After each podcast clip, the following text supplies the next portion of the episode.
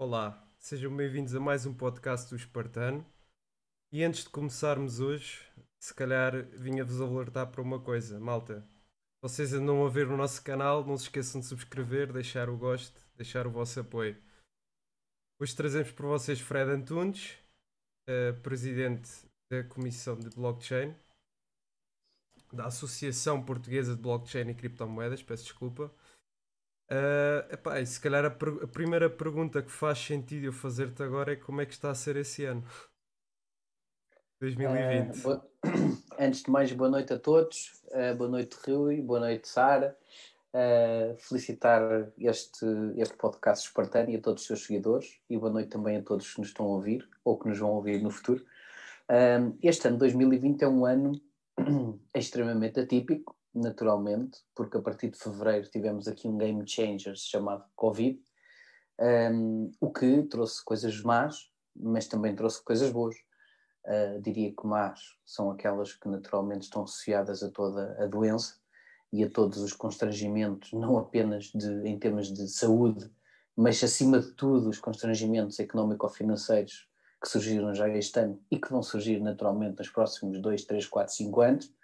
Acho que o pior ainda está para vir, mas no entanto acho que trouxe uma, uma, uma questão absolutamente essencial à nossa sociedade e que se calhar nos últimos 20 anos se falou, que é o tema da transformação digital, e que o Covid teve a capacidade de acelerar todo o processo de forma absolutamente imediata, urgente, emergente e até um tanto ou quanto forçada, uh, ao ponto de, em última instância, se calhar a sociedade não estava preparada para tal. Uhum. É lógico que esta transformação digital acelerada já é, é, a concretização de algo que eu já há bastante tempo andava a lutar e, portanto, claro que fico muito feliz de ver absolutamente implementado dentro das empresas os, os, os colaboradores poderem estar em trabalho remoto, uh, a forma como os negócios hoje em dia se conseguem uh, agilizar. Uh, muitas vezes havia um determinado conservadorismo, que as pessoas tinham que almoçar ou tinham que se conhecer pessoalmente antes de fazer um negócio, enfim, de alguma quantia avultada. E hoje em dia, de facto, com uma, uma simples conference call, conseguimos agilizar tudo isso e, ao mesmo tempo, toda esta dinâmica que, que, que daí adveio. Portanto, poderia estar aqui a dar centenas de exemplos de que a transformação digital foi acelerada com o Covid, e lógico que no meu dia a dia, que é quase exclusivamente dedicado à tecnologia e à digitalização dos processos, evidentemente que, foi um prazer muito grande. Uh, não me interpretem mal, mas digo isto porque é mesmo a verdade. Uhum. Um, foi um prazer muito grande fazer parte desta, deste, deste ano 2020, porque de facto foram dezenas de oportunidades que surgiram e, e mais, soluções, e mais horas que tivesse o dia, mais conseguiríamos eh, fazer, porque de facto o mercado está super aberto a isso. E acho que para 2021, 2020 foi a rampa, não é? É o início, uhum. mas depois o, o mal que vem para 2021 também veio o bem, que vamos poder Já se previa assim uma, uma crise económica, não é? E isto vem um bocado. Só curiosamente, por exemplo, as empresas de consultoria informática não estão assim tão mal quanto isso. Até Sim. para eles é igual. Para Os eles ciclos é igual, económicos, por norma, por norma, os ciclos económicos são de década, não é? Sim. e nós já estávamos aqui a ultrapassar um bocadinho a década 9-19, uh, já passou, ou 8-18, vá, uh, saltando já para 20. Um, mas a verdade é que se não houvesse Covid, nós não tínhamos tido esta quebra dos mercados e esta, esta tendência de, de, de recessão que vamos ter no, no próximo ano. Um, e, e, de facto foi necessário uh, os major players no mundo encontrar aqui uma forma de fazer contrair a economia, porque se calhar nós poderíamos ter aqui 15 ou 16 anos até puro crescimento, uh, sem termos necessariamente de ter um abrandamento. Uhum. Mas enfim, as coisas são o que são e, e é preciso nós também sabermos aproveitar Uh, as oportunidades quando a bonança não, não está absolutamente clara, não é? Sim, o Ricardo também faz um, aqui o Ricardo Canas no chat faz um ponto interessante que é no futuro temos de ter um sistema híbrido, portanto as relações humanas também são importantes e no fundo pá, já se anda a adaptar muita coisa do uh, ir por turnos, vens uma semana cá, ficas seis semanas em casa Pá, mas Uh, pois, a questão é que tu perdes também, é verdade, isso é, é bastante verdade. Uma pessoa a ficar em casa perde aquele contacto humano que às vezes é importante. fica um bocado a viver noutra. E também é um mau Eu hábito confesso- quando voltarmos. Eu li uma estatística no outro dia, eu por acaso não tenho aqui a source, mas foi algo que me passou no meu LinkedIn, no stream de notícias, no feed de notícias, e que basicamente a estatística era sobre Portugal e Espanha, eh, e tinha mais uns países que agora não me recordo, mas enfim, memorizei Portugal e Espanha, que o número de divórcios tinha crescido eh, quase 150% nos últimos seis meses. A sério. E até acho que até na televisão também deu uma notícia, que ou foi na SIC, ou foi na TV, já não, ou na CMTV, de certeza absoluta, ahm, que, que dava que em Portugal tinha sido 80% o, o crescimento dos divórcios. E, e isto tem uma explicação, porque ah, se por um lado as relações humanas são importantes e no local de trabalho ahm, as pessoas estarem afastadas, claro que há laços que não se constroem. Por outro lado, a verdade é que estando em confinamento obrigatório, tu ficas exposto a um conjunto de pessoas que no teu dia a dia não estás exposto 24 horas por dia, não é? Portanto, Uhum. no limite, ah, ah, ah, o nosso parceiro, a nossa parceira hum, estão connosco 3 ou 4 horas ah, durante a semana e depois no fim de semana, a malta dá uma volta e tal. Pronto, é lógico que em confinamento eh, o stress da exposição que tu tens a essa relação social ah, e depois ainda para quem tem filhos, pior ainda, porque as crianças têm uma atividade natural com energia que têm que, que- que- libertar e, foram meses de facto extremamente complexos, ah, onde o limite das eh, relações humanas também foi testado.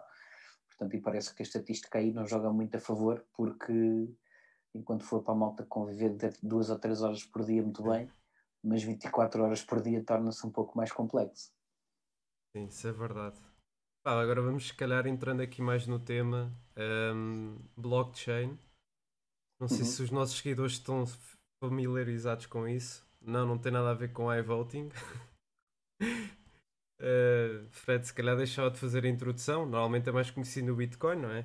Foi isto assim que Ah, deu sim, boom. eu até, eu- eu até vou pegar aqui nas últimas palavras que nós tivemos sobre a questão da crise, exatamente para recuar a 2008, porque é de facto é a última crise que proporciona que esta tecnologia avance para aquilo que nós aqui vamos fazer, falar hoje. Uhum. Portanto, em, em 2008, em outubro de 2008, nós temos a falência de um grande banco chamado Lehman Brothers, ah, para alguns que se recordem, e a partir desse momento existe um movimento ah, contestatário digital ah, que já vinha até dos anos 80, chamado Cypherpunks, ahm, que se manifesta contra os modelos centralizados de governança de uma nação ah, e a forma como os governos centralizados conseguem manipular ah, os cidadãos ao ponto de haverem um grupo de pessoas que consegue eh, usurpar ou, em última instância, até roubar a população inteira e saírem ilesos. Nós aqui em Portugal não é preciso falar muito, rapidamente percebemos o que é que aconteceu, mas esse movimento que os cypherpunks lançaram era exatamente, no fundo, um manifesto digital de contestar eh, este modelo de organização de falsa democracia, digamos assim, eh, e conseguir encontrar soluções para o resolver. E uma das propostas que surge em 2008, exatamente por uma questão de, de- de liquidez e pela forma como os mercados financeiros se comportaram e, co- e a forma como os bancos centralizados operaram, eh, foi exatamente propor uma forma de, de- de dinheiro digital que não dependesse eh, de um governo, que não dependesse de um banco um, e que não dependesse de nenhuma organização centralizada de poder e de lobby que a pudesse manipular e controlar. E, portanto, perante este manifesto desta crise de 2008, que depois se arrastou para o 9, 10, 11, um, a, a proposta nessa altura foi efetivamente a Bitcoin, uh, proposta por um anónimo chamado Satoshi Nakamoto, ao qual nós, nós não sabemos hoje quem é, e que basicamente, antes de nós falarmos em qualquer outro tipo de imagem que a Bitcoin possa ter ao dia de hoje, até para os nossos ouvintes, porque cada um terá a sua opinião, naturalmente, do que ouviu falar, a proposta original da Bitcoin era exclusivamente uma forma de transacionar valor, a criação de uma moeda exclusivamente digital, em que nos permitisse duas coisas. Uma, não ser centralizada, ou seja, não haver alguém, uma reserva federal, o Tesouro que controla a emissão uh, de moeda, e por outro lado, que deixassem de existir intermediários na nossa troca de valores. Ou seja, ao dia de hoje, quem faz um pagamento de X para Y, existem uns quantos Zs no meio que nos vão cobrar comissões uh, e que nos vão controlar no fundo da riqueza. E mesmo a maioria das pessoas que acaba por ter dinheiro depositado numa conta bancária, uh, se for um lesado do BES, uh, percebe rapidamente que ter o dinheiro numa, à confiança do banco pode não ser assim tão seguro quanto isso. Portanto, nós vamos entrar novamente numa fase de crise, eu espero que não, mas, e gostaria que não, mas quase de certeza que em crise vão haver mais uma série de lesados novamente, porque nunca é o banco que fica a perder. Quem fica a perder é o pobre coitado que trabalhou 30 anos e que, entretanto, quando o sistema uh, não funciona, é sempre esse que é o lesado. Bom, uh, quando nós falamos uh, em, em Bitcoin, o que temos que pensar é exatamente uma proposta de independência financeira. De nós podemos ter o controle da nossa riqueza, nós podemos ter o controle do nosso dinheiro, sem que exista absolutamente ninguém, nem a impossibilidade de poder tocar naquilo que é nosso. E esta foi, de facto, a proposta de 2008, de maneira a que qualquer esquema de multiplicação de dinheiro, de alavancagem de dinheiro, etc., etc., uh, deixasse de ser possível. Bom, por trás disso vinha uma tecnologia chamada blockchain. o termo blockchain não é um termo original de 2008, atenção, é um termo original, sensivelmente de 2014, exatamente porque há uma empresa chamada blockchain.info, que é uma carteira uh, de, de, Bitcoin, portanto, uma carteira digital para guardar ativos digitais, um, onde a Bitcoin é um deles. Uh, e, e, o termo blockchain começou a surgir a partir de 2015, 2016. Porquê? Porque existia um conjunto de pessoas, como nós estamos há pouco a conferenciar, que eram contra a Bitcoin mas que eram a favor do termo super sexy blockchain, não é? Porque sim, tipo, nós falamos em Bitcoin, coisa que parece assim um bocadinho menos, menos sexy. Mas eh, se falarmos em blockchain, epá, isto é um tipo erudito de certeza, aí falar em inteligência artificial, machine learning uh, e big são data, as, blockchain, são que... É? Opa, sim, esses tipos que falam nisso são de certeza absolutamente inteligentes e, e são os novos Musks, mas, mas ainda não usaram. Eu, de facto, nunca embalei muito nesse movimento da blockchain, porque eu sou criptonativo, portanto, eu não, não vejo o mundo blockchain sem pensar em cripto, uhum. até porque cripto, não no sentido de criptomoeda, mas cripto porque a essência da tecnologia blockchain é a criptografia. Ou seja, quando nós utilizamos o termo cripto, não temos necessariamente que estar a falar de criptomoedas, nós estamos sim a falar de criptografia, uhum. uh, de cryptographic algorithms. E esta criptografia digital é algo que está na nossa história milenarmente. Portanto, os egípcios utilizavam sistemas criptográficos ou criptografados para comunicar, uh, os romanos utilizavam sistemas criptografados para comunicar, os vikings, povos do norte, utilizavam sistemas criptográficos para, para comunicar, e portanto a criptografia, o encriptar qualquer coisa para que apenas e só o emissor uh, saiba o que ali está e partilhe apenas e só com quem quer, são sistemas que há muitos anos, aliás, durante a Segunda Guerra Mundial, existiram dezenas de formas de comunicação. Como vocês sabem, Pearl Harbor uh, é atacada porque o, os Estados Unidos não conseguiram decifrar a forma como uh, os japoneses comunicavam. Uhum. E só mais tarde é que conseguiram, não é? Um, e, portanto, os sistemas criptografados são, e encriptados são, são, são sistemas na nossa história milenarmente. Aquilo que os computadores trouxeram e a digitalização trouxe foi uma nova forma de encriptar dados, especificamente um, em termos digitais. E óbvio que depois a, a blockchain veio beber dessa informação e, portanto, para deixar isto claro, cripto, não estamos a falar de criptas, uh, aquele espaço onde as pessoas são, uh, pronto, quando são enterradas, ficam numa cripta, não é? Não é disso que estamos a falar. Não é de cripto, de criptomoedas, nem de criptoativos, é de cripto pela parte da criptografia. Sim.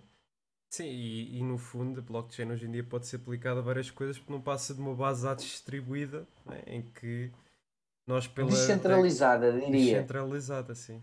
Sim, é, é, é, é, não são a mesma coisa. Eu posso explicar. Aliás, sim. posso explicar o que é, que é esta questão da descentralização. Bom, expliquei o conceito. O conceito é não haver um organismo central que controle os dados uh, e a informação que nessa base de dados está registada.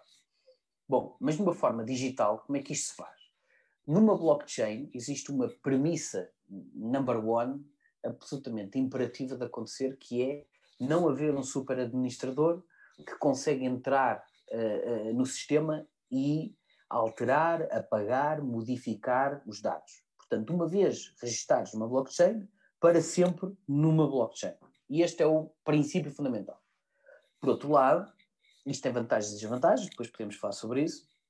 Por outro lado, uh, o facto de não existir uma entidade central que controla a rede faz com que uh, a rede necessite de estar uh, alocada a múltiplos computadores distribuídos no mundo inteiro uhum. uh, e, portanto, conseguir essa mesma descentralização e para proteger a integridade até dos próprios dados, uh, o facto de estar distribuída pelo planeta inteiro faz com que, se houver um ataque uh, na China, os computadores na Argentina não desaparecem. Se houver um ataque na Austrália, os computadores na Suécia não desaparecem.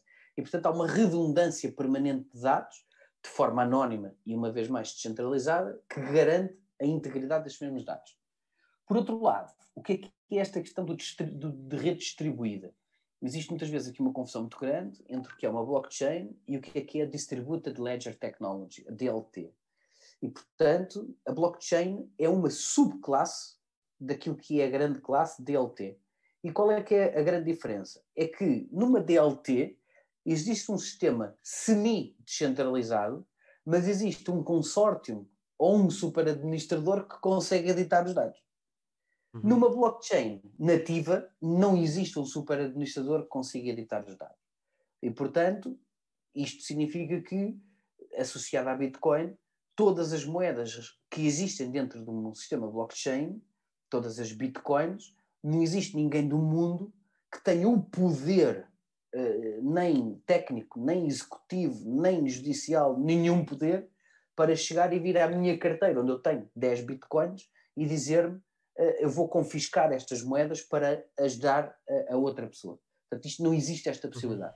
Uhum. Num sistema de Distributed Ledger Technology, isto já é possível. E, portanto, se houver um poder judicial que ordena que determinado ativo tenha que ser confiscado por determinada atividade ilícita, uh, seja ela qual for, uh, do, do utilizador, isso aí já é possível. E, portanto, eu sou um defensor total de modelos blockchain e não de modelos de DLT uh, eh, centralizados, porque lá está. Para isso nós temos cloud computing e ficamos felizes. Hoje em dia já tens agora. Antes, e antes era mais fácil nas bitcoins, agora tens aqueles portais todos que obrigam-te a identificar para poderes trocar. Portanto, está a acabar por uh, ser taxado. Aqueles portais uh, onde faz os não. tradings, está a acabar por. por uh... sim, não. Vamos lá ver.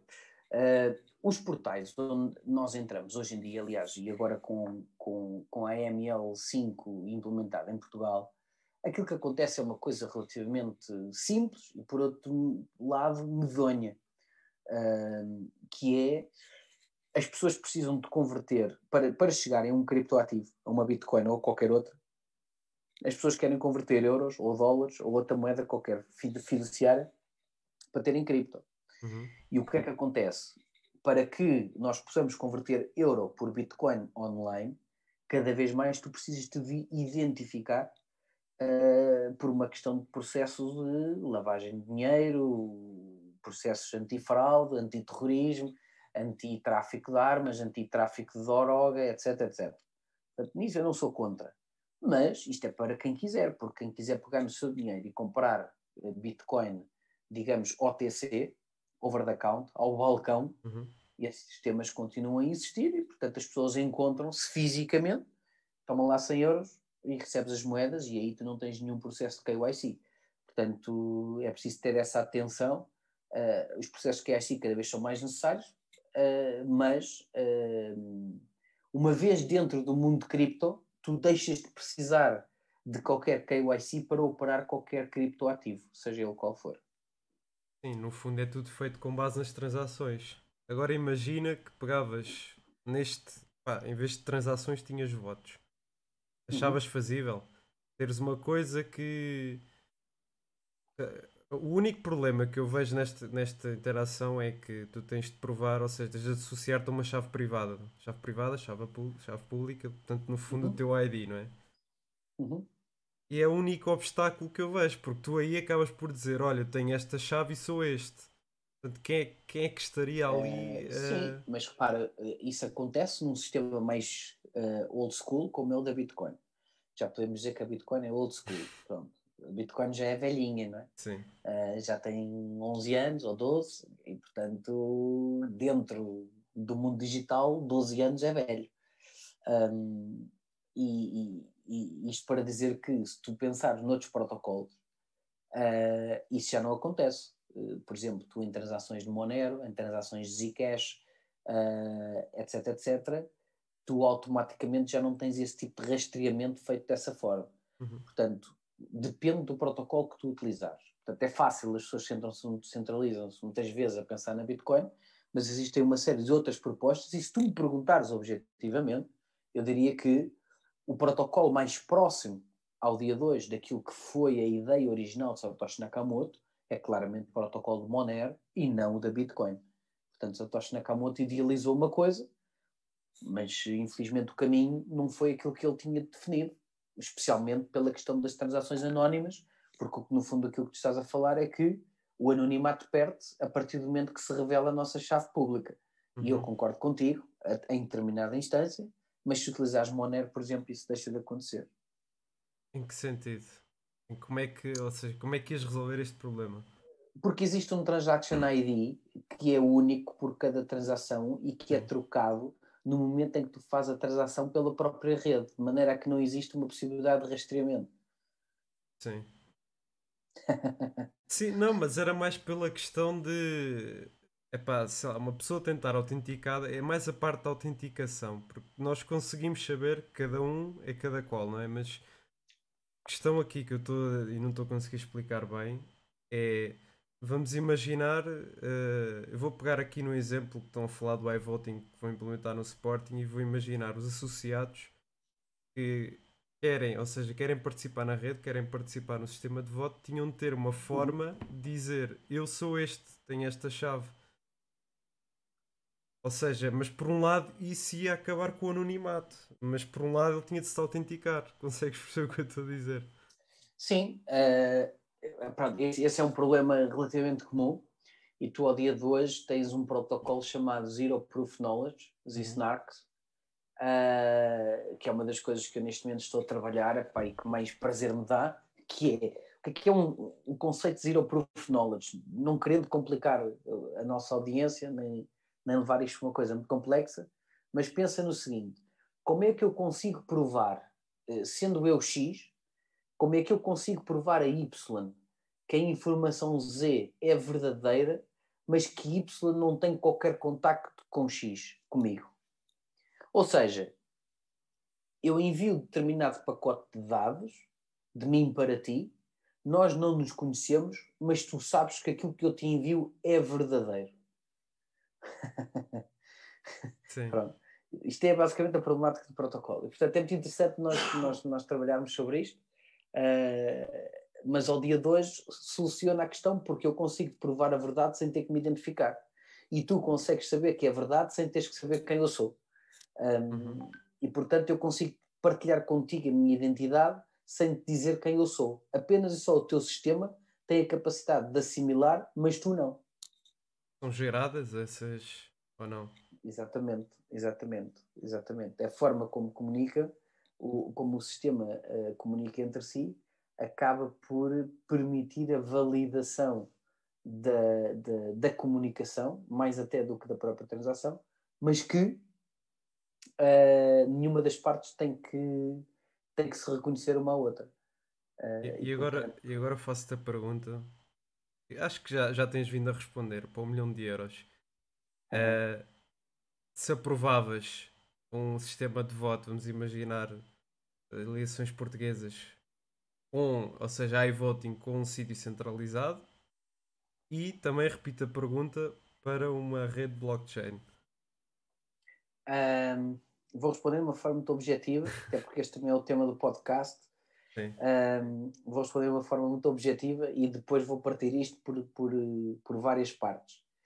Um, ao longo destes sete anos, uh, sete, oito, já quase nove anos ligados à blockchain e ao, e ao mundo cripto, a questão dos sistemas de voto online, eu já tive várias opiniões. E, portanto, já pensei 100% a favor, já pensei 100% contra, e diria que ao dia de hoje, e quando vocês me convidaram para este podcast, eu não tenho uma opinião 100% a favor ou 100% contra. Uhum. Uh, o que tenho, e posso partilhar convosco de uma forma muito precisa e de quem já, já o fez, o que tenho é uma opinião muito simples. O primeiro ponto é: faz ou não sentido que exista um sistema de voto uh, digital?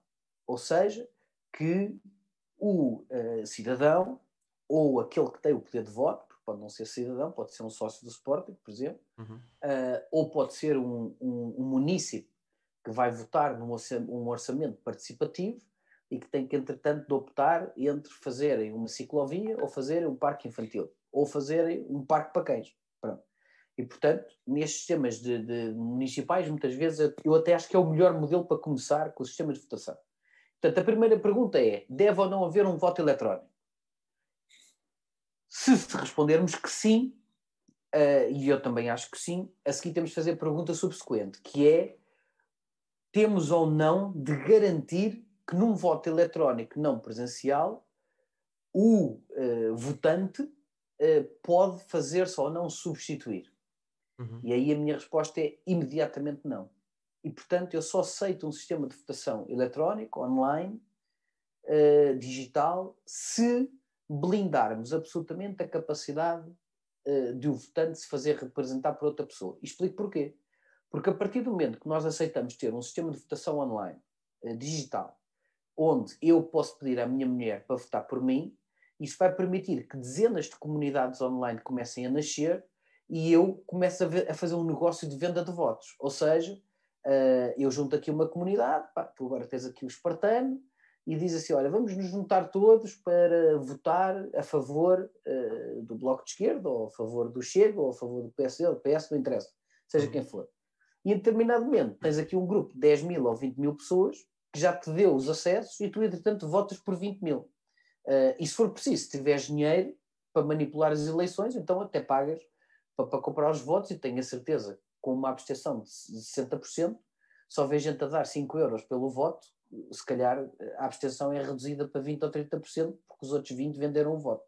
Uhum. Portanto, questão de voto eletrónico digital, não pode haver em circunstância nenhuma, em nenhuma a possibilidade da pessoa pedir a outro para votar por si. Bom, ultrapassada esta questão do ponto de vista técnico, uh, vamos depois a que tipo de sistema de voto é que devemos ter. Devemos ter um sistema de voto eletrónico onde uh, existe uma base de dados centralizada, que há lá um super administrador que, se quiser dizer 10 uh, e quiser dizer 12, pode fazê-lo, ou se em vez de 10 quiser fazer 8, pode fazê-lo.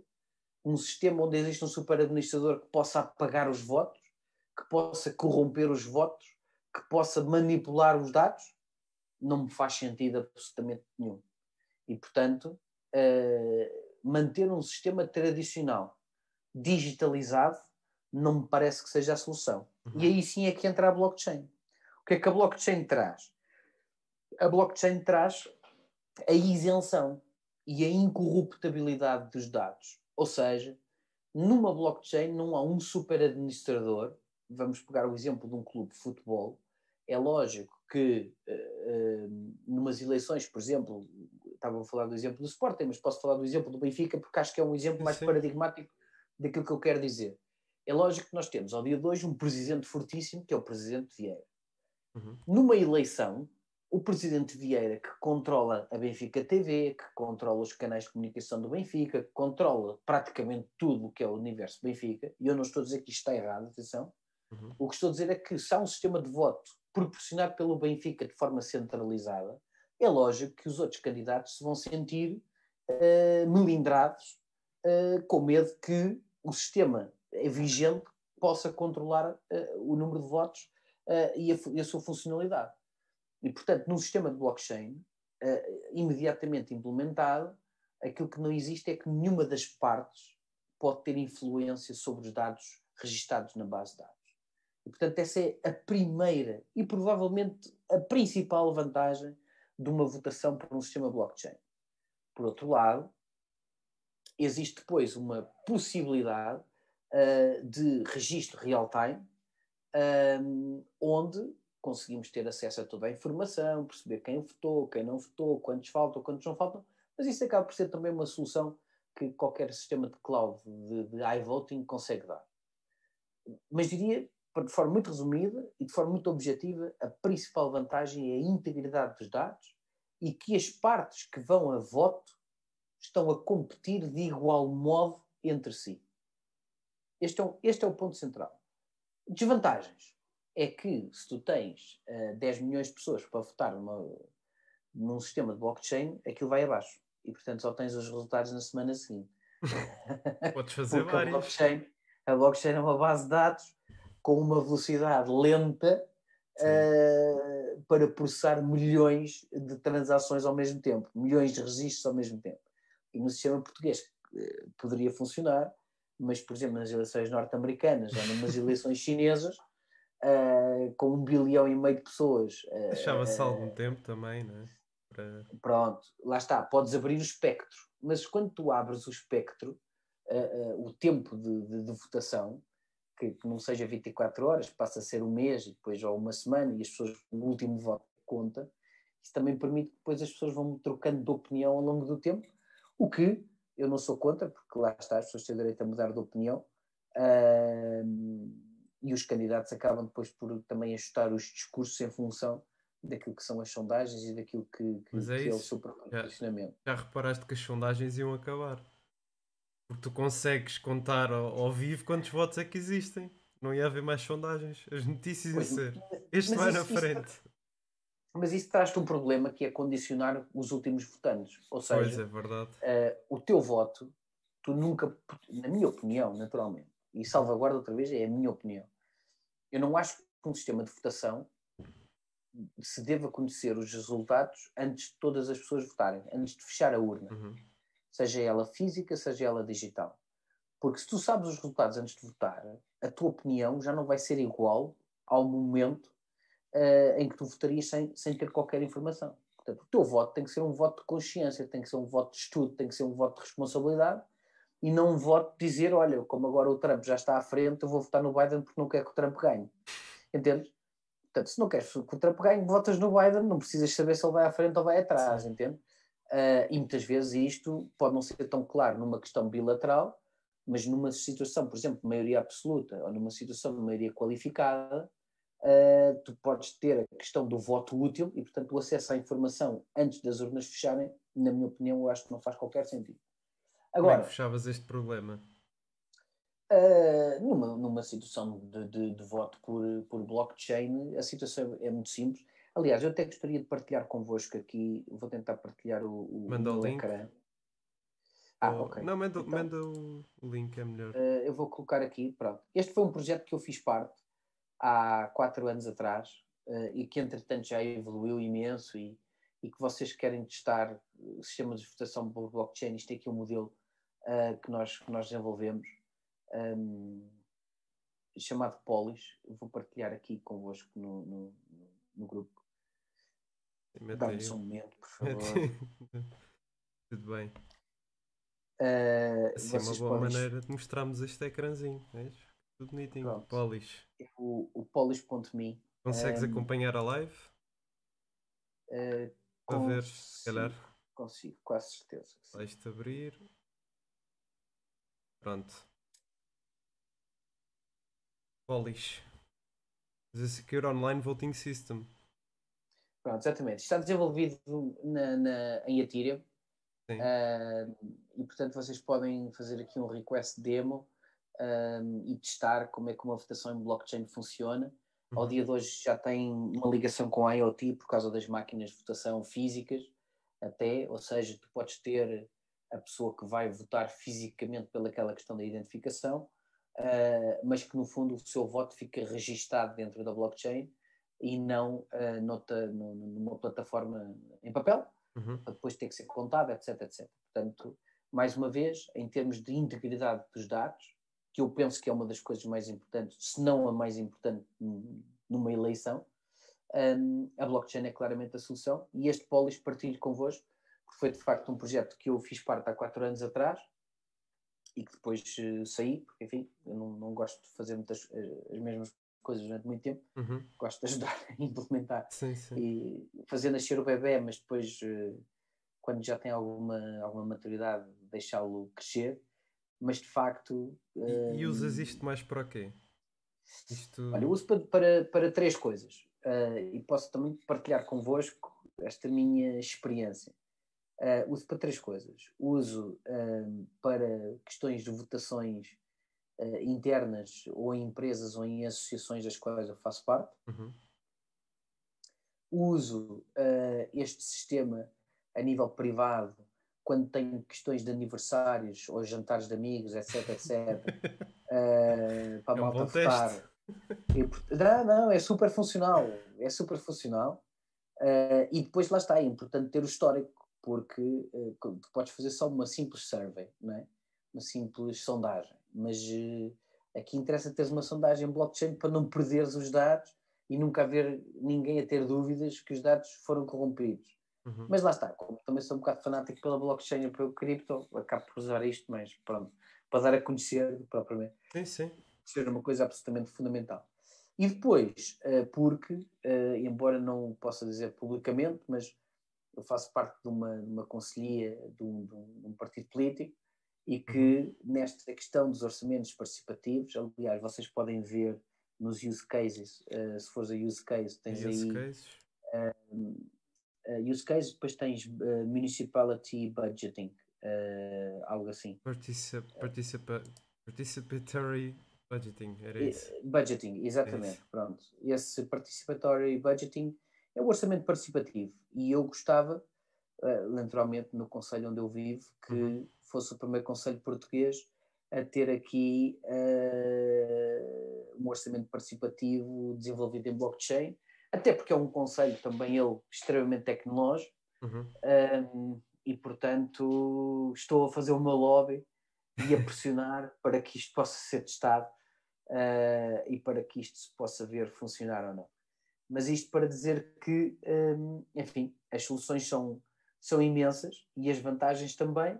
As desvantagens depois está naturalmente na escalabilidade, porque o sistema não é rápido, uhum. uh, dificilmente será, e, e, tem uma explicação, porque em segurança, em, em cibersegurança, há sempre um pró e um contra. E funciona da seguinte forma: se nós queremos ter muita velocidade, nós vamos ter menos segurança. Se nós queremos ter muita segurança, nós vamos ter menos velocidade. E, portanto, todos os sistemas de informação no mundo funcionam assim. E, em última instância, se vires a própria biologia humana, também funciona assim. Uhum. Portanto, nós, para fazermos muito bem e de forma exímia, demoramos mais tempo. Se fizermos muito rápido uh, e no imediato, fazemos com menos perfeição pá, não ser a malta genial, consegue fazer as duas ao mesmo tempo, pronto. Mas um computador isso não consegue fazer. Portanto, ou faz com muita segurança mais lento, ou faz com menos segurança mais rápido. Isto já foi aplicado em, em, em termos municipais, termos votações assim mais. Epá, isto, isto já foi aplicado em centenas de, de situações. Nós, na altura, quando, quando fizemos isto, uh, andámos pronto, a falar com associações. Uh, uh, nós começamos isto por, por uma coisa que foi um, com associações de estudantes nas universidades. Porque as associações de estudantes, vocês vão pronto, conhecer minimamente, uhum. uh, aquilo é, muitas vezes acaba tudo à batatada no fim, porque não se percebeu o que é que era para votar, perdeu-se a ideia, uh, enfim, depois as pessoas é uma troca de influências, troca de interesses, as pessoas votam nos que gostam mais, não pelo mérito, mas enfim, uh, pela simpatia, etc, etc. E, e, de facto, do ponto de vista da organização corporativa, este sistema uh, por blockchain permite que fique tudo absolutamente claro e evidente. Pronto, e portanto, por isso é que eu decidi partilhar isto convosco quando vocês me fizeram o convite, uhum. porque epá, isto tens um back-end, o back-end tu abres o tempo de que queres que a votação esteja disponível, uh, pode ser um dia, pode ser uma hora, pode ser um minuto, as pessoas votam durante aquele período, tu colectas os votos e no fim tens os resultados. E ponto. Uh, e não, não, não há qualquer dúvida. Ao dia de hoje já tens as máquinas integradas um, para, para, para sistemas já de votação física, uh, mas que isto, no fundo, a máquina integrada não é mais do que uma caixinha de plástico com um talão e com um smartphone por trás a correr o software. Portanto, também não é nada para ela, mas as pessoas gostam de ver estas máquinas assim, não é? Gostam sempre de ter aquele prazer de ter o papel na mão. O papel uhum. dá-lhes um conforto emocional.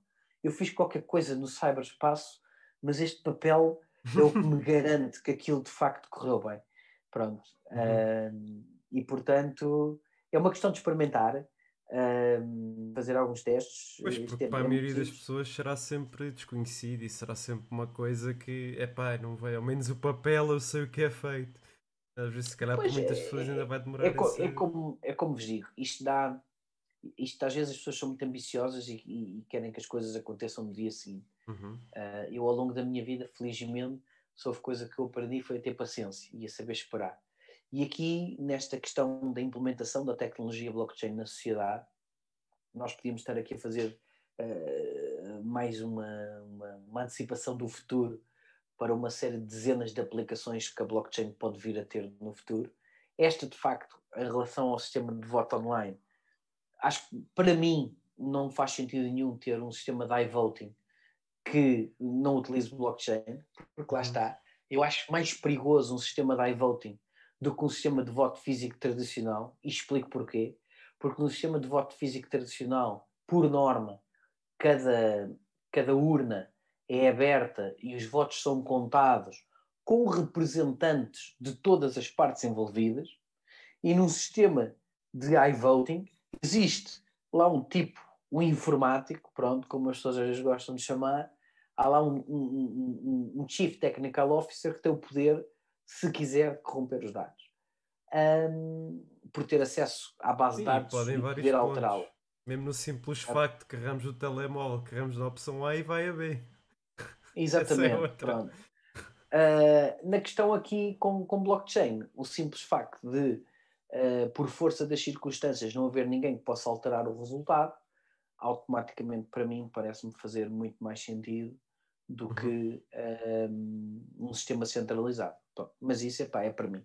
Eu qualquer coisa que seja assim, iVoting, uh, com uma base de dados centralizada, para mim prefiro votar no papel. Sim. Já estão aqui a dizer que já deviam ter falado contigo.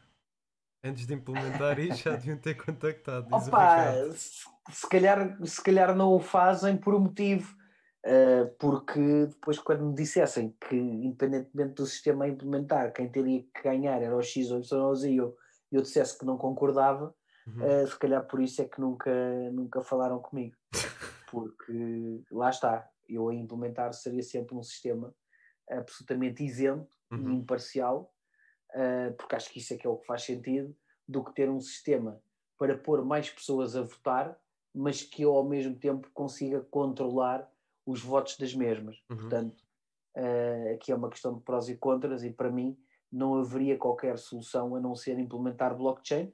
E estou disponível, atenção, para, para ajudar a fazê-lo, só que muitas das vezes é como partilho convosco. A quem tem de facto o poder de decisão e, e a quem está instalado no poder, quando se fala num sistema absolutamente isento, onde as pessoas votam e a contagem que sai é a contagem verdadeira e não há dúvida ao final uhum. de 10 minutos, as pessoas não querem. E isto é a experiência que posso partilhar convosco em Portugal.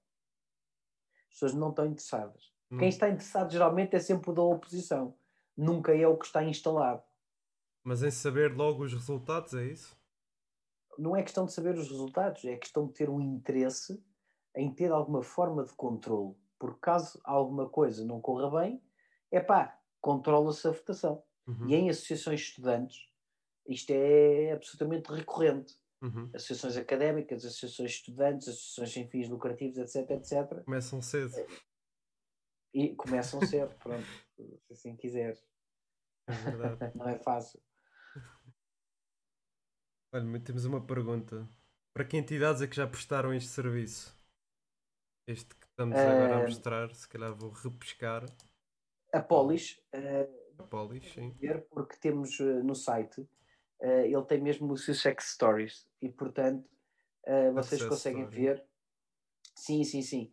Um, na, na eleição do. Acho, acho que há aqui várias, mas. Russian Federation. Acho, sim, sim, sim, sim. Isto originalmente também.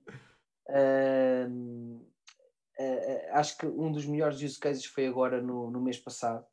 Uh, no mês passado, não, já há quase três meses. Três meses, sim. Entrou, foi agora no mês passado. Foram as eleições do, do Parlamento Jovem na Alemanha. Outro use case que houve durante agora a pandemia com, com uma universidade na Tunísia. Um, enfim, temos aqui no Parlamento da, da Lituânia. Uhum. Uh, isto cada vez mais existem mais e mais uh, parceiros a utilizar o Polis. Um, mas lá está, atenção, eu estou-vos a dar este exemplo porque a Capo está ligada a ele e para mim é o que me faz sentido e acho que é o que está melhor conseguido, mas existem outras soluções também cada vez mais hoje em dia disponíveis. Esta aqui tem a vantagem de ter de facto a uhum. possibilidade de o fazer gratuitamente um, e de testar isto gratuitamente. Pá, normalmente era essa. é que eu vi isto, vi Russian Federation, eu estava a pensar que era uma associação de estudantes cá de Portugal. Pois é que uma pessoa tens outra dimensão. Uma pessoa está a ler é uma associação de estudantes, não diz Russian Federation. Não, uh, eu, eu, repare, eu já tenho passaporte russo há, há alguns anos. Uh, tive a oportunidade de ter passar bastante tempo na Rússia. Uhum. Tive a oportunidade de fazer alguns negócios na Rússia. Tive a oportunidade de conhecer a cultura russa. Uh, e é uma cultura dramaticamente diferente da nossa portuguesa. Portanto, o, o nível de disciplina, o nível de commitment, o nível de ambição é completamente diferente daquilo que se passa em Portugal, uh, porque em Portugal as pessoas, no fundo, são um bocado aquele cão que ladra não morde. Uhum. Pronto, isto é o português. E o russo é exatamente o oposto. ele não ladra, ele, ele morde. Exato. o que faz com que toda a sociedade uh, avance e evolua de uma forma muito mais rápida Uh, naturalmente com outras debilidades, com outros defeitos, como é evidente, não existe nenhuma cultura perfeita, uhum. mas uh, eu tenho a melhor impressão da, da Rússia. Uh, infelizmente agora já estou sem viajar para Moscou ou para Lipetsk já, já há algum tempo por causa da pandemia, mas ah, estou é, só à espera que, que, que, isto baixe um bocadinho para, para voltar. Pois e tens de fazer análise a ir e voltar, penso eu. Opa, é complicado. É complicado. Eu estive agora, é. estive o mês passado em, em Istambul, uma semana, uh, e apanhei um susto daqueles piores que existe, que foi ir apanhar o avião. Entretanto, a nossa diretora-geral de saúde, no dia anterior, tinha mudado as regras que para todos os países fora da, da zona euro, e a Turquia é, não é a zona euro, uhum. uh, tínhamos de fazer teste. Perdi o avião, não consegui apanhar o avião, tive de fazer o teste, fiquei 8 horas à espera no, no aeroporto de Istambul e estava mesmo a pensar, pá, se isto dá um positivo ou um falso positivo, eu sou obrigado a ficar aqui mais 15 dias, uh, a quarentena, aqui. Felizmente deu negativo e, e, e mesmo assim não consegui vir uh, de Istambul para Lisboa, porque já não haviam aviões, porque há muitos poucos aviões neste momento. Uhum. Tive que voar de Istambul para Londres e de Londres para Lisboa, e por incrível que pareça, uh, ninguém pediu teste nenhum, porque eu vinha de Londres. E portanto, ao chegar ao aeroporto de Lisboa, desde que a pessoa venha de Londres, não interessa de onde é que ela veio, uhum. se vem de Londres pode entrar. Uh, e esta foi a regra nunca te, que Nunca, nunca te pediram para fazer nada disto em Portugal, nada.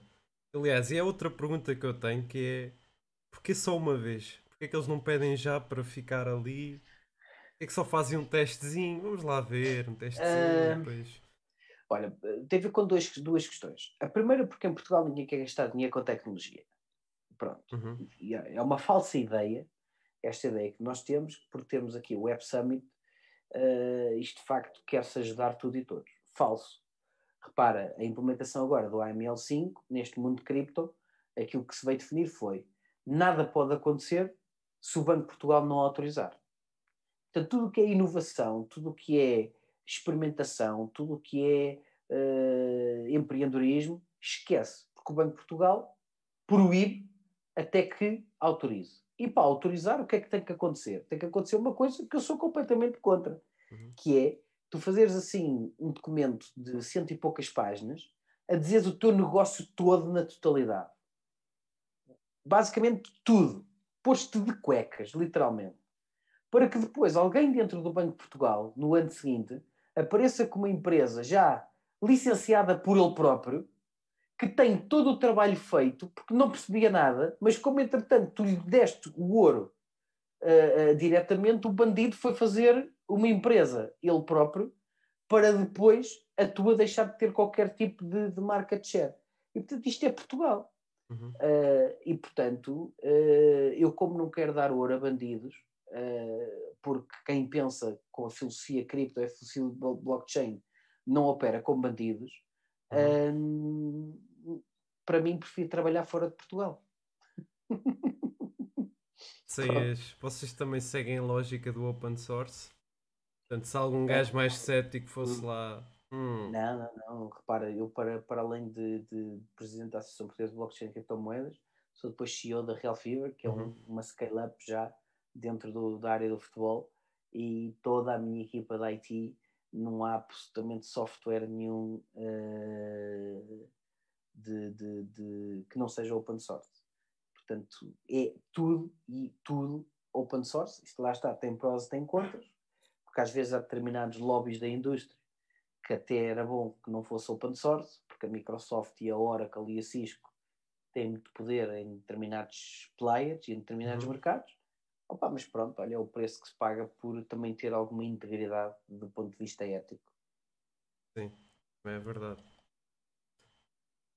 É que a malta está a falar da eleição de bastonário a hora dos advogados que terrou em 2019. Estás informado sobre essa? Uh, mas não foi, foi usado o voto eletrónico e houve problemas. Não, foi usado o voto eletrónico. Atenção. Pois. É outra já, confusão que fazem. Eu, eu já falei dessa distinção. é que o voto eletrónico é uma coisa, o voto em blockchain é outra. O voto eletrónico é haver uma base de dados configurada para o pessoal ir lá votar e, entretanto, há alguém lá por trás que pode alterar o que quiser, ou aquilo, entretanto, desliga-se e vai abaixo, uhum. ou há um problema qualquer. No sistema de blockchain, a blockchain não vai abaixo. A blockchain não tem esse tipo de falhas, esse tipo de problemas.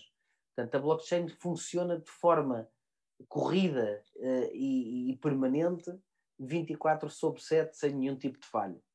Uhum. Um, e ao mesmo tempo não há um super administrador que precise estar a olhar para a base de dados para ver se aquilo está tudo certo ou errado ou a favor do X ou do Y.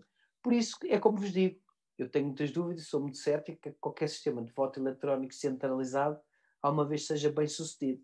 Uh, e vocês vão ver mais tarde ou mais cedo que das duas uma. Ou se mantém o papel, ou se usa um sistema parecido com blockchain.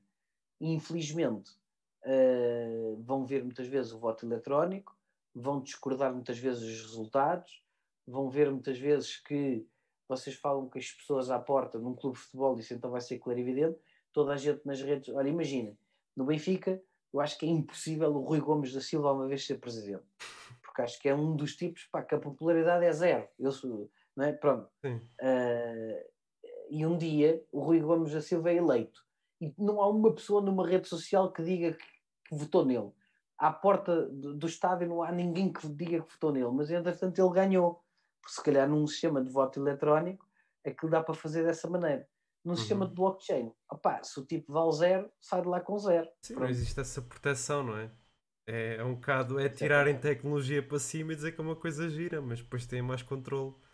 Mas isso é uma coisa muito típica portuguesa, sabes? Uh, que é, repara, ainda falando sobre a questão financeira, eu ouço muito falar sobre a questão do euro digital. Uhum. Uh, o euro digital é uma catástrofe uh, social. E eu explico porquê. Porque enquanto nós pudermos ter a possibilidade de irmos ao banco, tirar o nosso dinheiro e guardá-lo em casa, isso é um dos poderes principais que nós podemos ter enquanto cidadãos. Quando o euro deixar de ter uma forma tangível, física, e passar a, estar só representada no banco, se a partir daí, no dia que tu quiseres tirar do banco, tu tens que pôr para outro banco. uhum. e de outro banco para outro banco e de outro banco para outro banco. Não consegues nunca mais fugir ao banco. Uh, e portanto, tu perdes o direito quase à propriedade privada do teu dinheiro.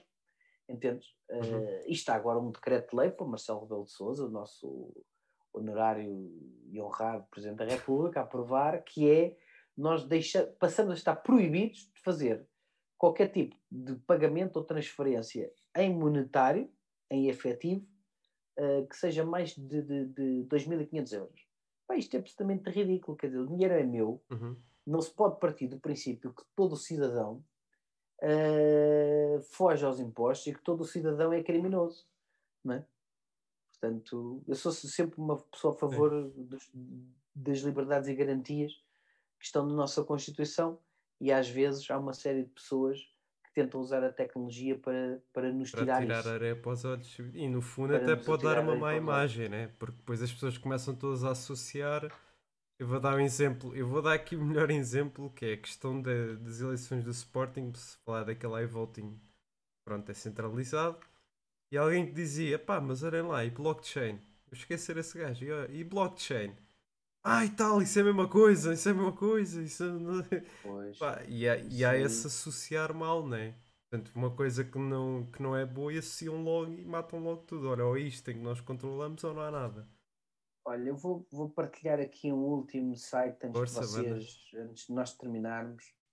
Olha, é já agora vocês... temos perguntas do chat que é a vossa plataforma também pode ser usada através de smartphones? João Pavia pergunta. Pode, pode. Pode, pode, pode, pode. É. Ainda não tem, ainda não tem app, mas pode, mas pode ser usado. Sim. Está em desenvolvimento. O sistema de voto uh, usado pela Estónia pode ser considerado fiável? O meu caro, é exatamente aquilo que eu vou partilhar convosco. Pronto. Para, uh, não é só o sistema de voto. O sistema de voto é fiável porque de facto a Estónia utiliza blockchain.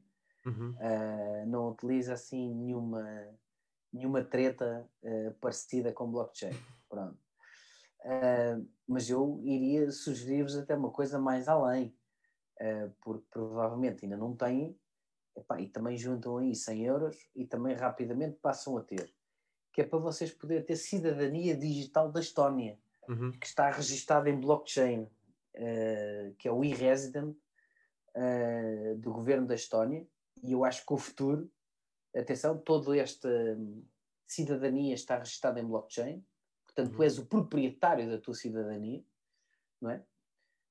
Um, e, e, de facto é algo que vocês, tendo a oportunidade, uhum. podem, podem pedir a vossa cidadania da Estónia e passar a pagar impostos na Estónia se considerarem que o João Berardo, enquanto o João Berardo e o Ricardo Salgado não forem presos, vocês não pagam mais nada em Portugal, é um direito. Opa, eu penso assim, portanto, enquanto eles não forem presos e então, pagar, eu também não quero pagar. E re residency. Exatamente. Pá. Mas estamos todos online, é todo o mundo. Eu, eu já tenho uma... isto, já tenho isto há quase 4 anos, deve ter sido algum dos primeiros. Eles, entretanto, o site também evoluiu bastante e, e, se há sugestão de experiência tecnológica, experiência interativa com a própria cidadania, não é? Uhum. Uh, é uma das coisas que, que nós podemos de facto aproveitar. Sim, senhora. Mas quais a, a questão é, eu não, não devo ter percebido bem esta parte, que é uhum. quais é que são as, as vantagens disto? Isto funciona em que, ou seja, o que é que tu podes fazer com isto? As vantagens, acima de tudo, são duas. A primeira é tu poderes ter o teu negócio fora de Portugal uhum. e poderes pagar os teus impostos fora de Portugal. Portanto, só existe um Estado no mundo que te obriga a que, independentemente do país onde tu vivas, tens sempre que pagar os impostos lá, que é os Estados Unidos da América. Sim. Portanto, sendo tu americano, podes vender, viver na Antártida, que tens que pagar impostos nos Estados Unidos. Os outros Estados uhum. um, são exatamente o oposto, ou seja, uh, eu posso ser residente fiscal uh, na Grã-Bretanha, Inglaterra, uh, e viver em Chipre. Ou posso ser residente fiscal na Estónia e viver em Portugal. Portanto, eu, por viver em Portugal, não tenho necessariamente de pagar impostos em Portugal.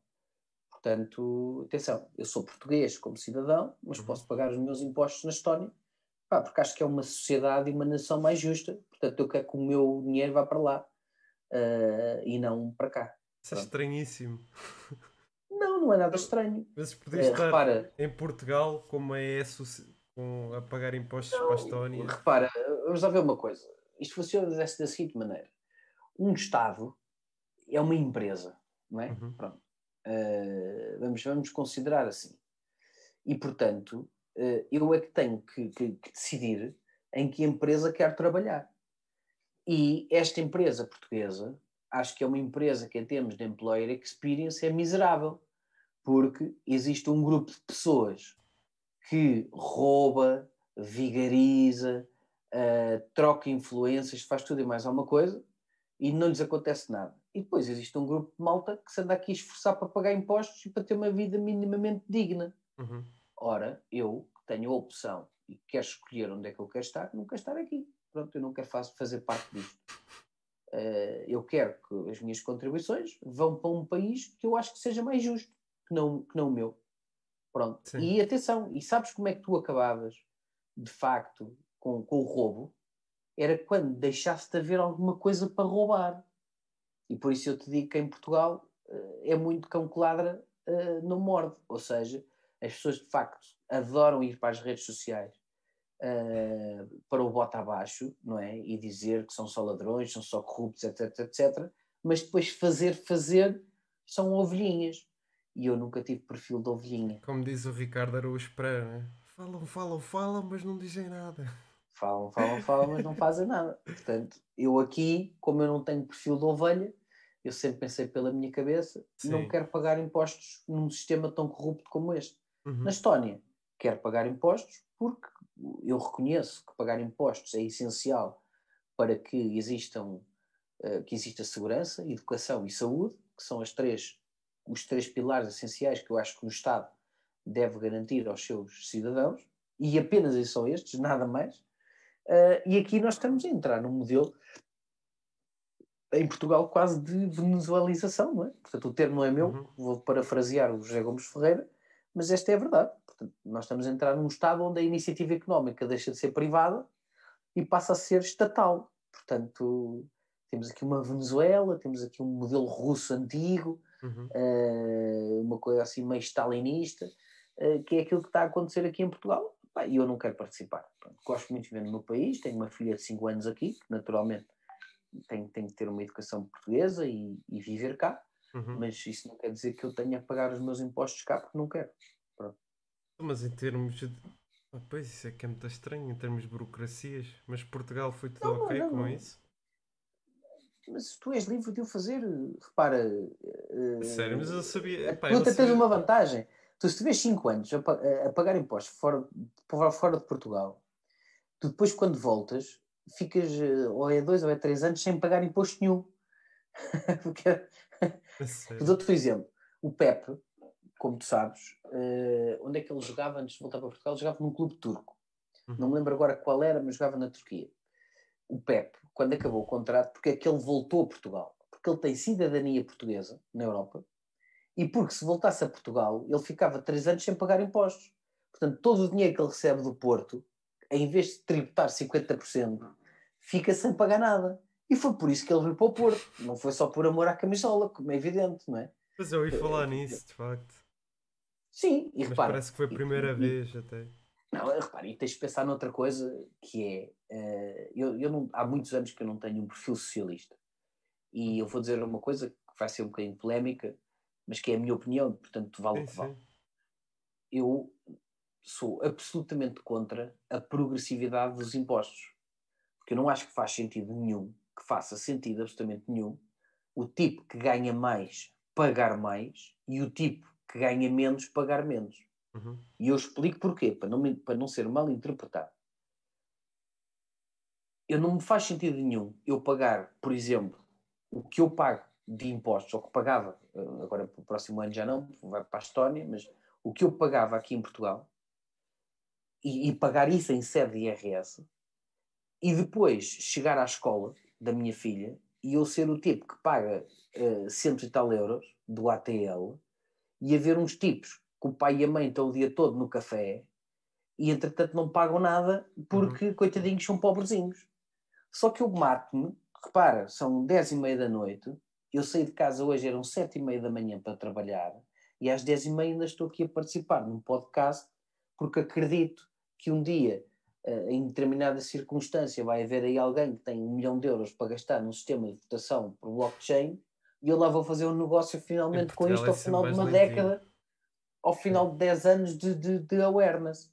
E, portanto, eu não posso concordar que o ócio e a preguiça uh, vivam à conta de quem trabalha 14 ou 15 horas por dia, uh, porque, entretanto, ganha mais uhum. e tributa mais. Portanto, este modelo socialista, para mim, não me faz sentido absolutamente nenhum. Faz-me sentido ter um Estado que ajuda a sociedade, mas não, uh, não desta forma. Pronto. Eu acho que foi ali uma. Pronto. Ah, somos liberais, Fred. Sim, não tens que estar. Eu, por acaso, também sou liberal, mas não tens que estar preocupado.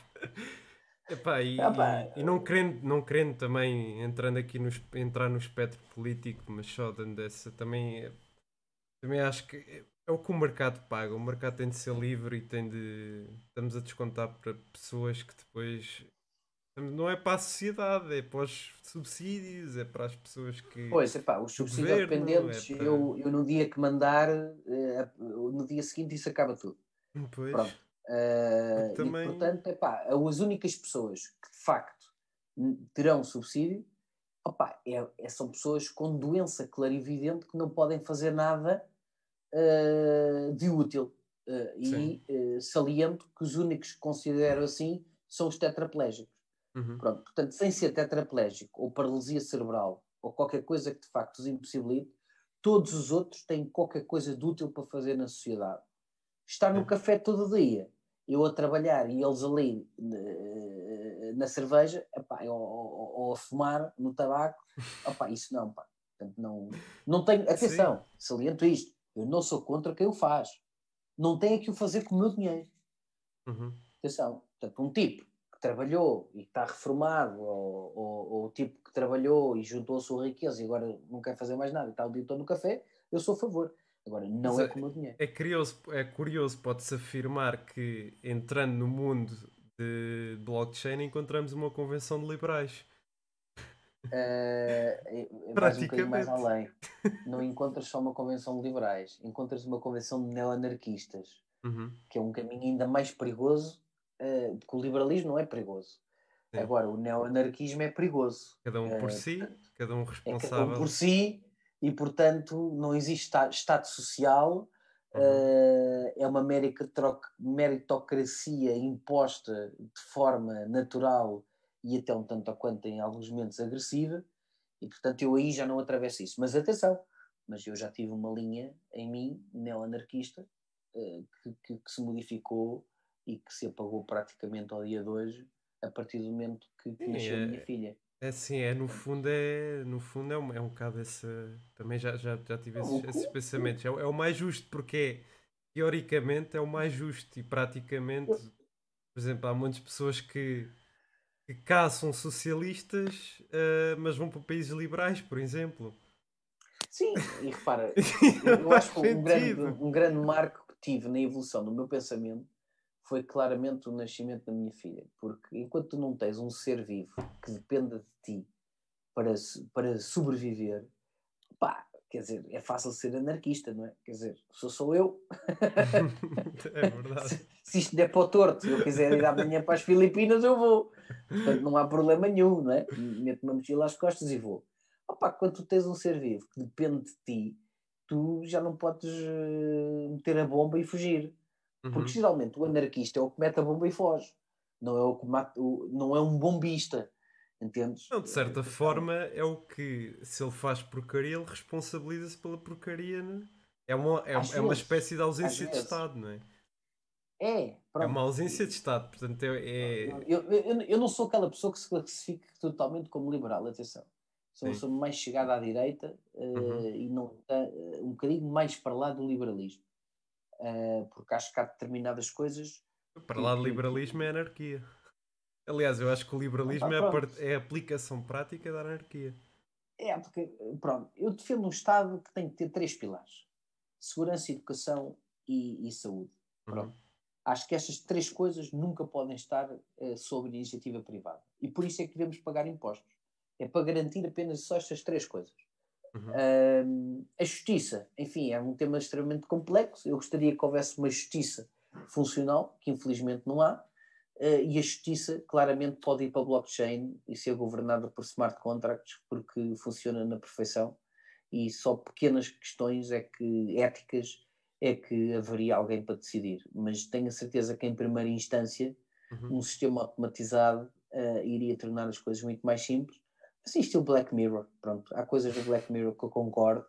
Uh, podem custar um bocadinho, mas enfim, pela, pela vertente pragmática é, e funcional. Black Mirror, as pessoas pensam que Black Mirror é uma coisa futurista, mas não, eu acho que aquilo é precisamente algo que já pode acontecer agora. Só que não tem ideia de, do avanço da tecnologia. E agora passando aqui para. para deixa só passar aqui as perguntas do chat, não ainda penso que me esqueci deles. Portanto, o João Pavia pergunta: Daqui a quanto tempo é que achas que o nosso dinheiro físico passará a ser exclusivamente digital? Uh, bom, acho que quando isso acontecer, se não for via blockchain e criptoativos, vai ser um campo extremamente perigoso. Uhum. Acho que ainda vai ser preciso muito tempo para que isso aconteça, uh, mas cada vez mais esse vai ser o pressing dos bancos uh, e das grandes fontes de poder, porque o que querem é que o dinheiro de todos esteja com eles e não que o dinheiro de todos esteja descentralizado por cada cidadão. Uhum. Portanto, esse é um caminho perigoso, mas que ainda assim tenho a certeza que mais tarde ou mais cedo irá acontecer. Se calhar no universo temporal entre 5 a 10 anos, eh, acho que teremos um euro digital e o dinheiro físico vai, vai desaparecer.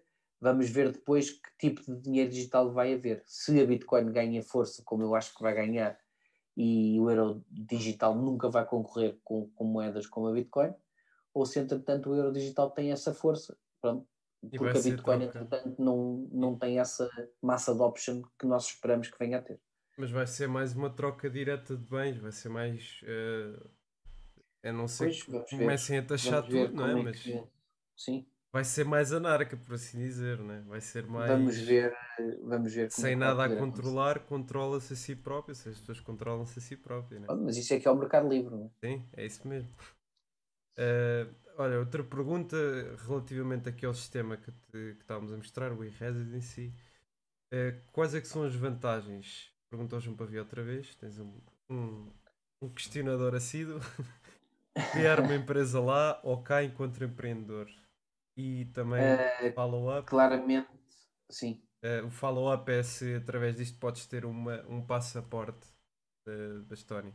Acho que já tínhamos falado isso há bocado. Uh, o e-residence não é um passaporte da Estónia, mas é lógico que a partir do momento que tens uma empresa na Estónia e que estás efetivamente a gerar negócio e, e tens volume de negócio e atividade económica lá, mais facilmente podes ter o passaporte da Estónia. Pronto. Uhum. Um, vantagens: a primeira é que os impostos são muito mais baixos, portanto, essa é a primeira vantagem. Um, segunda é a vantagem de o dinheiro que tu queres utilizar como uma conta bancária na Estónia, em qualquer espaço da zona euro, uh, não tens taxas nem nada do género, portanto é euro, uh, e portanto tu pagas euro em Portugal com euros que tens na Estónia, ou euro em Portugal com euros que tens em França, ou euro em Portugal com euros que tens em Espanha. Portanto, o euro é igual em todo sítio. A única questão aqui é tu aproveitares a otimização fiscal. E depois, todo o processo de empreendedorismo uh, digital que na Estónia funciona e o governo dá provas disso, ao contrário do nosso, que pagamos 12 milhões para ter cá o, o Web Summit, mas que isto depois, uh, quando é para se virar ao contrário, não deita nada. Não é? uhum. Portanto, tem essa questão. E outra vantagem tem a ver com uma questão de ética, porque a Estónia é um dos países menos corruptos do mundo e, portanto, ao menos, já que temos que pagar impostos, que paguemos num sítio uhum. onde nós vimos a aplicação do dinheiro a bem da sociedade e não a aplicação do dinheiro uh, a bem de três ou quatro tipos em Portugal. Uh, é, olha, agora outra pergunta, já não é de João Pevia.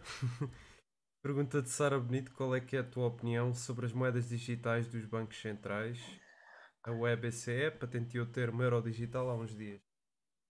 Epá, uh, pronto, é como eu já disse, uh, isto é um bocado do género. Uh, olha, o melhor exemplo, estão a ver a Tesla e o Volkswagen. Uhum. O Elon Musk tem a tecnologia toda dos carros elétricos como deve ser. E entretanto, os tipos da Volkswagen dizem: pá, isto é uma, uma treta, isto não vai haver carros elétricos para ninguém, porque isto toda a gente quer é gasóleo. Uhum. Portanto, a gasolina que é o gasóleo é que é aqui a coisa boa. Portanto, nós vamos investir em investigação em carros a gasóleo e várias tecnologias, Bluetechs e Common Rails e não sei o quê, que é para o gasóleo continuar. E entretanto, o Elon Musk tem uma empresa a valer uns quantos bilhões de dólares. E em determinado momento, a Volkswagen diz assim: pá, vamos fazer um carro elétrico uh, junta aí uma malta com umas baterias e fazem um carro, pá, que isto nós percebemos muito de carros, construção do setor automóvel, sobre nós é que percebemos isto, pá. Uhum. Só que esquecem-se de uma questão central, que é, de facto, a Volkswagen e a Mercedes uh, são marcas que percebem muito de carros, mas um Tesla não é um carro. Um Tesla é um computador com quatro rodas. o que uh, modifica completamente o paradigma. E aqui é exatamente a mesma Eles coisa. Eles têm um nome para distinguir, que é Motor e Engine. Exato. Portanto, é. o, o Banco Central Europeu percebe muito de dinheiro. Certeza absoluta. Então, como roubar dinheiro, ele percebe mais. Tem a certeza absoluta que percebe muito dinheiro. Esquecem-se de uma coisa. A Bitcoin não é uh, dinheiro como visto até agora. Uhum. Uh, é outra coisa é, é criptodinheiro, é dinheiro criptografado. E, portanto, hum, acho que eles naturalmente vão, vão tentar uh, não ficar para trás na onda, porque também se ficarem correm risco de extinção, atenção, e o risco é muito grande, uh, mas espero eu que não sejam bem-sucedidos e espero eu que, através de podcasts como este, uh, possamos, a pouco e pouco, fazer a diferença. Nem mais. Uh, temos mais uma pergunta. O euro digital poderá ser comparado ao projeto que a Suécia tem para eliminar a moeda física? Uh, sim, sim, sim. O projeto da Suécia é um projeto semelhante ao euro digital. A única questão aqui é que a Suécia, como vocês sabem, é uma sociedade de pensadores uh, autónomos e individuais. Uhum. Aliás, por isso é que tomaram decisões em relação à pandemia contrárias ao resto do mundo e estão a colher os seus frutos. Um, e nunca nos podemos esquecer que os povos do Norte são os povos mais competentes, mais disciplinados e melhor sucedidos e com o rendimento per capita mais alto de toda a Europa e eh, até quase todo o planeta. E, portanto, eles, antes de, da própria Europa, não é? Uh, propuseram exatamente a questão de uh, digitalizar a sua moeda um, e, portanto, sim, uh, é, é comparável. Muito bem. Já vamos aqui uma hora e vinte, não te queres chatear muito mais, Fred. muito obrigado e foi um conteúdo que acho que as pessoas precisavam e vai nesta vertente da tecnologia. Uh, obrigado a toda a gente que esteve connosco. Não se esqueçam de subscrever, darem um like, acompanhem aqui o que o Fred disse. Temos de estar uh, na deriva destes, conhecimentos, destes conhecimentos. Na crista da onda. Na crista da onda, isso mesmo. Fred, mais uma Exatamente. vez, muito obrigado. Obrigado, Rui. Obrigado, Sara. Uh, e felicidades para a continuação do, do podcast.